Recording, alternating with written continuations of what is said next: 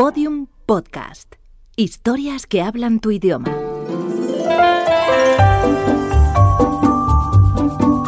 Historias de medianoche. Chicho Ibáñez Serrador.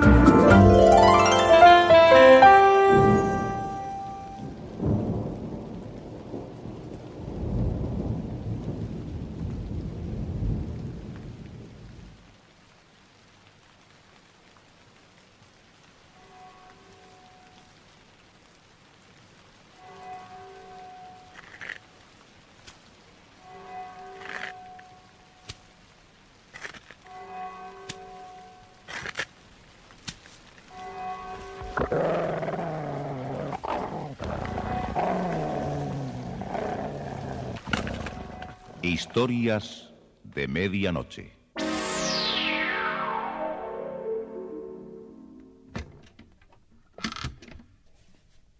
Buenas noches. La cadena Ser les invita desde este momento a entrar en la biblioteca del suspense. Adelante. Nos está esperando Narciso Ibáñez Serrador.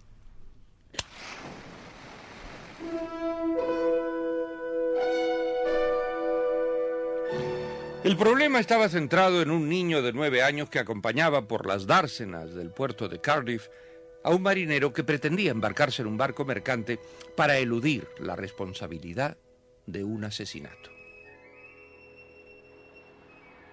Dime una cosa, ¿por qué mataste a esa mujer? No quise hacerlo. Ella tenía el revólver y al retorcerle el brazo apretó el gatillo. Nunca había hablado con ella, pero se rió de mí y me trató como un estúpido. ¿Y qué vas a hacer ahora? ¿La policía te buscará? No, no saben nada de mí y seguirán ignorándome si tú no abres la boca.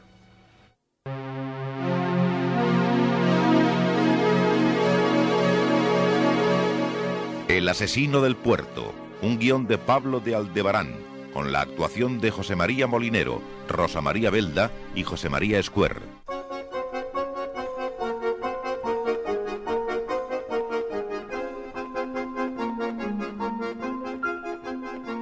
Dos agentes de policía que habían aparecido repentinamente eh, le deslumbraron con una potente linterna. Es mejor que no te muevas y que nos digas tu nombre. Instintivamente simuló un leve traspié, el típico paso inseguro de un borracho. Esa táctica le había dado buenos resultados en los puertos de otros continentes. ¿Eh? ¿Qué, qué- qué es lo que quieren de mí? Y- yo soy un hombre honrado. Estás borracho, amigo. Yo- los, los amigos de Larry me invitaron creo, creo que me cayó mal. Escucha, ¿has visto por esta dársena algún chico solitario? Ah, ¿Un muchacho? Sí, de unos 10 años.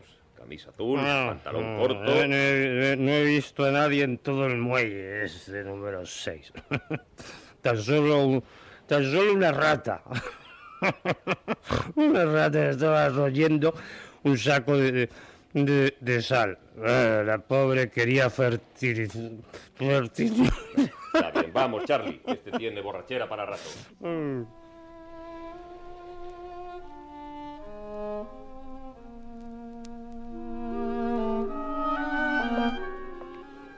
La noche en el puerto de Cardiff. Erling seguía su ronda buscando al pequeño Johnny. Le dio miedo la oscuridad del muelle. Mientras mantenga el secreto de mi identidad, no importa que haya decidido volver a casa de su tía. No pensaba tampoco tratar de embarcarlo. Un chico de su edad es muy difícil que lo acepten en un carguero. Hizo un último recorrido por el muelle donde le había dejado. Escuchó las sirenas de los coches patrullas que cruzaban el barrio portuario. Se acercó a una baranda de piedra y se asomó al oscuro mar. Un estrecho embarcadero se extendía en una larga plataforma y, y a unos 50 metros un farol iluminaba débilmente la zona. Y entonces lo vio. Johnny. Sí. Era Johnny Wilbur que estaba sobre una barca abandonada. ¡Eh! ¡Johnny! ¡Johnny! ¡Shh!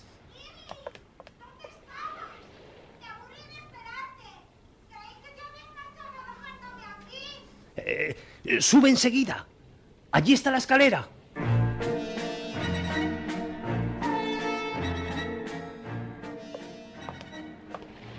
¿Recuerdas el lema que juramos cumplir? Sí, espera. Lealtad siempre. ¿Y qué más? Y y nunca mentiras. No, nunca traición. Bueno, es lo mismo. Decirle una mentira a un amigo es traicionarlo. Lo importante es que nos tengamos confianza, Johnny. Que no desconfiemos el uno del otro. Eh, Yo te confieso que ya creí que te habías ido a tu casa dispuesto a contárselo todo a tu tía y a la policía. Pues yo creía que tú te habías burlado de mí y que te habías enrolado en un barco esta misma noche sin contar conmigo. Ah, ¿Eso pensaste? Sí, y me dio mucha pena. ¿Verdad que siempre me dirás la verdad, Irlin? Por supuesto. Espera, sentémonos aquí, sobre estos sacos. Esto está muy oscuro. Somos dos marineros en tierra y tenemos que ser leales uno con el otro. ¿Cumplirás lo que hablamos? ¿Qué es lo que hablamos? ¿Que sería grumete en el barco que te embarcaras tú? Ah, bueno, pues sí. Creo que tenemos posibilidades en el Campana. ¿Campana? Sí, de la naviera de Cardiff, eh, pero bandera de Panamá. Eh, zarpa el miércoles y trataremos de encontrar un hueco para los dos. ¡Qué maravilloso será, Irlin! Siempre soñé con ser marinero, siempre. es mucho mejor ser marinero que jugar con los amigos en el puente, ¿verdad? Mm, desde luego. Lástima que no pude darles envidia con tu pistola. Mm, Dime una cosa. La policía sabe lo del revólver. Eh, Lo escuché por la radio. ¿A quién se lo dijiste? A nadie, ¿eh? E- Es decir, le enseñé la pistola a Tom en la iglesia. ¿Quién es Tom? Un amigo del coro de la iglesia. Hiciste mal en mostrarle el arma. Pues también le regalé una bala de la pistola. Tu amigo te traicionó y se lo dijo la policía. Ahora te están buscando y saben que tienes esa pistola. Vámonos. Hemos de buscar otro lugar más seguro. Lo siento, Erling. Oye, ¿qué me van a hacer si me atrapan? A ti nada. Te harán preguntas y más preguntas. Y tú les dirás todo lo que sabes de mí. Oh, no, no, no. No se lo diría nunca. Para eso hicimos el pacto. El niño estaba al borde del embarcadero. Un simple empujón y Johnny podría caer al agua.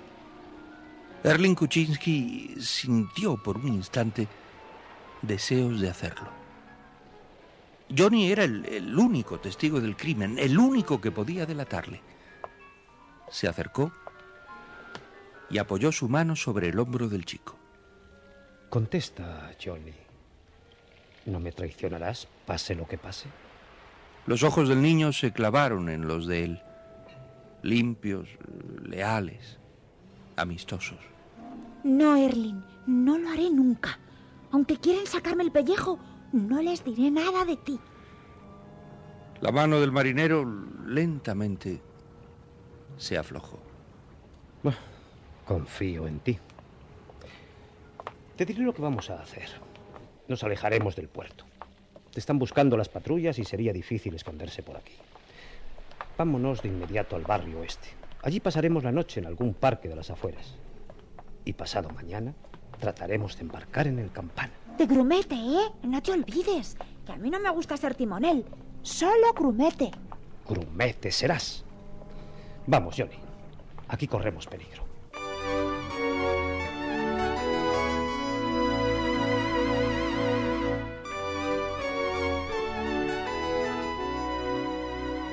La señora Holland le había dicho al inspector Adams aquella misma noche, Katia Borsky tenía un amante. Venía a verla a menudo. La misma Katia me lo dijo un día. Se trata de un hombre llamado Alfred McLeod. Trabaja en el estadio de boxeo como anunciador.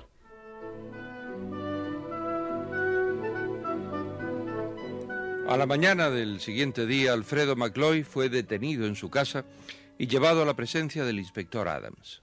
Señor McCloy, usted conocía bastante a la señorita Katia Borsky.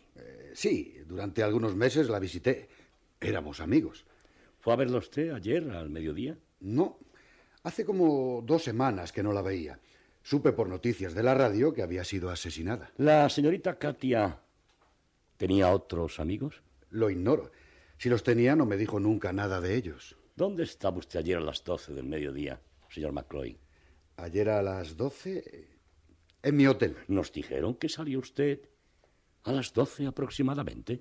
Pues eh, sí, eh, sí. Fui a comprar el periódico y, y a dar una vuelta. Ahora recuerdo. ¿No se da cuenta, señor McCloy, que pudo usted ir a casa de la señorita Katia y darle muerte? Es un absurdo. Eh, ¿Por qué querría yo la muerte de Katia? Eso. Eso lo puede saber mejor usted. Eh, por favor, inspector. No he visitado a Katia desde hace dos semanas. Lo siento, pero quedará arrestado tras 24 horas hasta que aclaremos algunas cosas. Necesitamos el testimonio de un niño para saber si usted visitó a la señorita Katia Borsky ayer a las 12.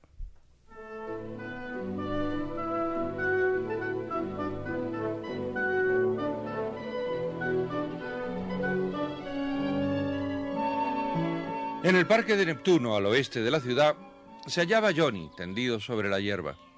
Estaba esperando la llegada de Erling, eh, que había ido a solucionar su posible enrolamiento como marinero en el barco Campana. Erling no regresó hasta las 3 de la tarde. Johnny corrió por la ladera igual que un cervatillo. ¡Erling! ¡Erling! ¡Ya creí que no volvías! Eh, los trámites de la documentación fueron largos, pero está todo arreglado. Mañana salgo en el campana como marinero de cubierta. ¿Qué sales? ¿Y, y, y yo? Johnny, tienes que entender esto. Fue imposible. Eres un niño, ¿comprendes? Tú me prometiste llevarme. Tú lo prometiste. No eres mi amigo. Me dijiste que me embarcaría y que sería un grumete. Johnny, Johnny, ven aquí, muchacho. Mira, te traje salchichas y dos latas de zumo de frutas y además... ya- Mira, mira lo que te traigo en este paquete. Desenvuélvelo. ¿Qué es? Míralo tú mismo. Una pistola. ¿No te gusta? Es de pistones. Pruébala. Dispara, Johnny. No me hace ilusión ahora esta pistola. Yo quería atravesar el mar en ese barco. Escúchame, Johnny. En los barcos de carga no admiten niños. Mira, te prometo una cosa. Cuando vuelva otra vez, buscaré la forma de llevarte conmigo. Ahora no pudo ser. Tú lo sabes. Tenía que encontrar la manera de marcharme. Si me atrapa la policía, me acusarán de ese crimen y me condenarán a muchos años de cárcel. Además, la policía te busca a ti y en la oficina de embarque habrían sospechado si hubiera hablado de un niño. Tú no tienes papeles ni pasaporte. Johnny, Johnny, mírame a la cara. ¿No ves que era una cosa totalmente imposible? Me mentiste. Pues eh, sí. Sabías eso anoche. Y sin embargo, me dijiste que podría ir contigo. Es que no quería amargarte. Me pareció mejor llevarte la corriente. Cuando sale el campana. Mañana a las cuatro de la madrugada. Bueno, me voy a mi casa. Mi tía debe estar muy enfadada. Prométeme una cosa, Johnny. Sí, ya sé. Que no diga nada de ti. ¿Guardarás silencio hasta mañana por la mañana? Cuando ya el barco esté fuera de la costa de Gales. No te preocupes, no diré nada de ti. Ya te lo prometí. Aunque no te lo mereces. Y gracias por la pistola. ¿Dónde tienes la tuya? La dejé debajo de la escalera de caracol de la iglesia. No la necesito para nada. ¿Seguimos siendo amigos? Sí, amigos. Pese a todas tus mentiras, marinero.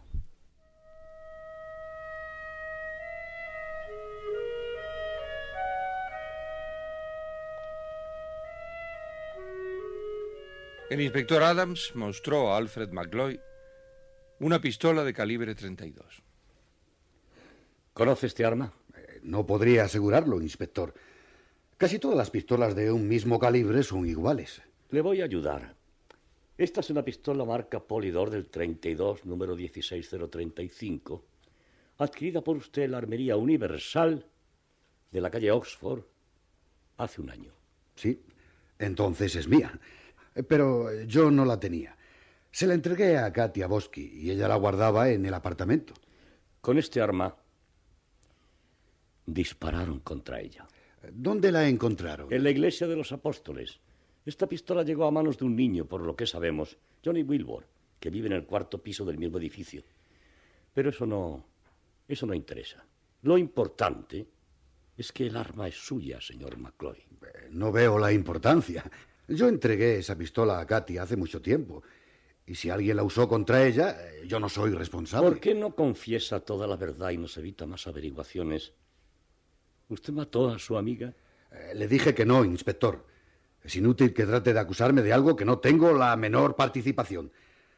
Busque al asesino por otro lado, no pierda el tiempo conmigo, y exijo que me deje en libertad. No hay ninguna prueba contra mí. Sí, yo conocía a Katia, pero hace mucho tiempo que no la veía. No tenía ningún motivo para asesinarla. Es absurdo lo que pretenden hacer conmigo. Investiguen por qué ese niño tenía esa pistola. El niño ha desaparecido. Entonces, ahí tienen un motivo. ¿Por qué ha desaparecido? No lo sabemos.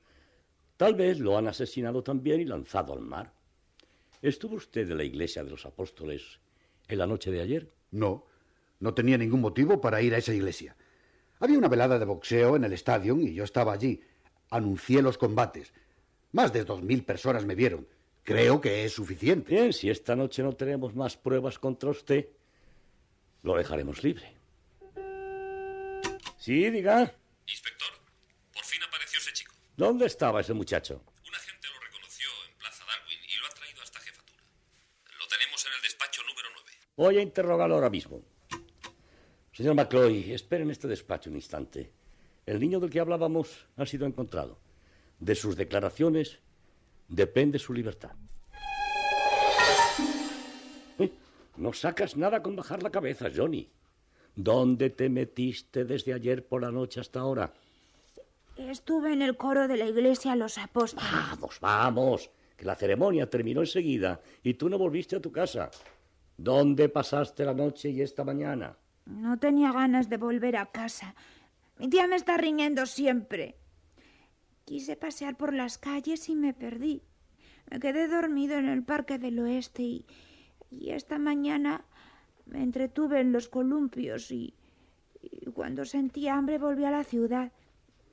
Cuando ya llegaba al barrio, un policía me trajo aquí. Muy bonito, ¿eh? Paseando por el Parque del Oeste. Mira esto, Johnny. ¿Conoces esta pistola? No. ¿Eh? Es raro que no la conozcas. Pues se la mostraste ayer noche a tu amigo Tom en el coro. ¿Vas a decirme la verdad, Johnny?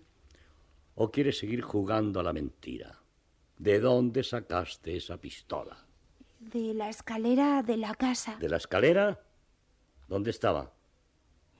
Detrás del radiador del rellano del tercer piso. ¿Cómo sabías que estaba allí? Pues porque.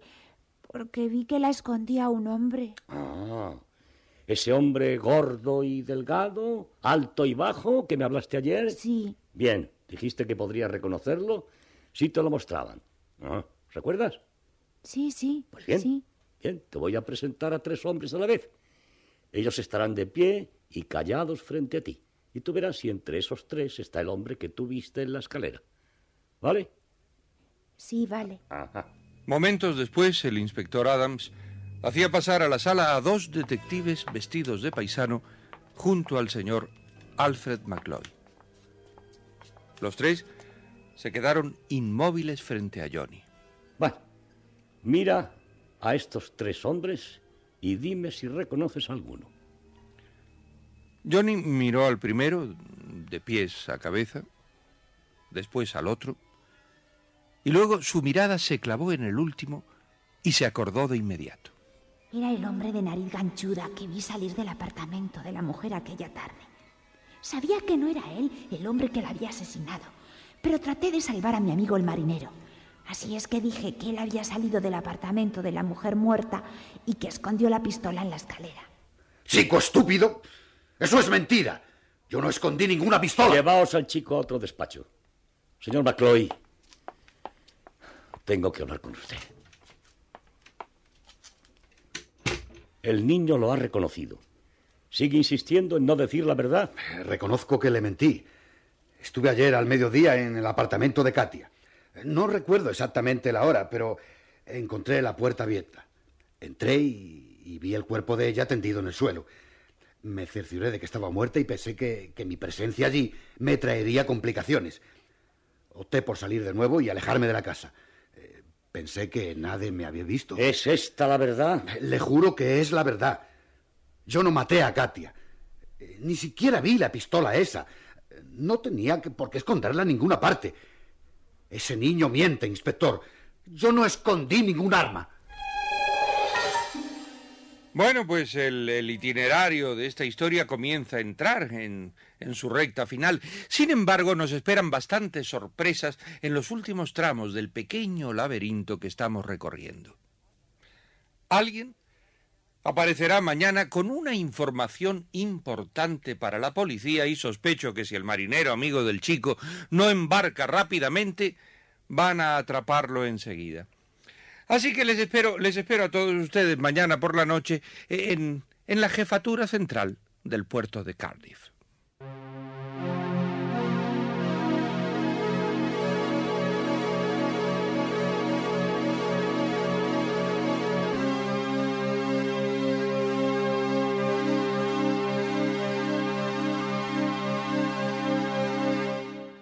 Historias de Medianoche.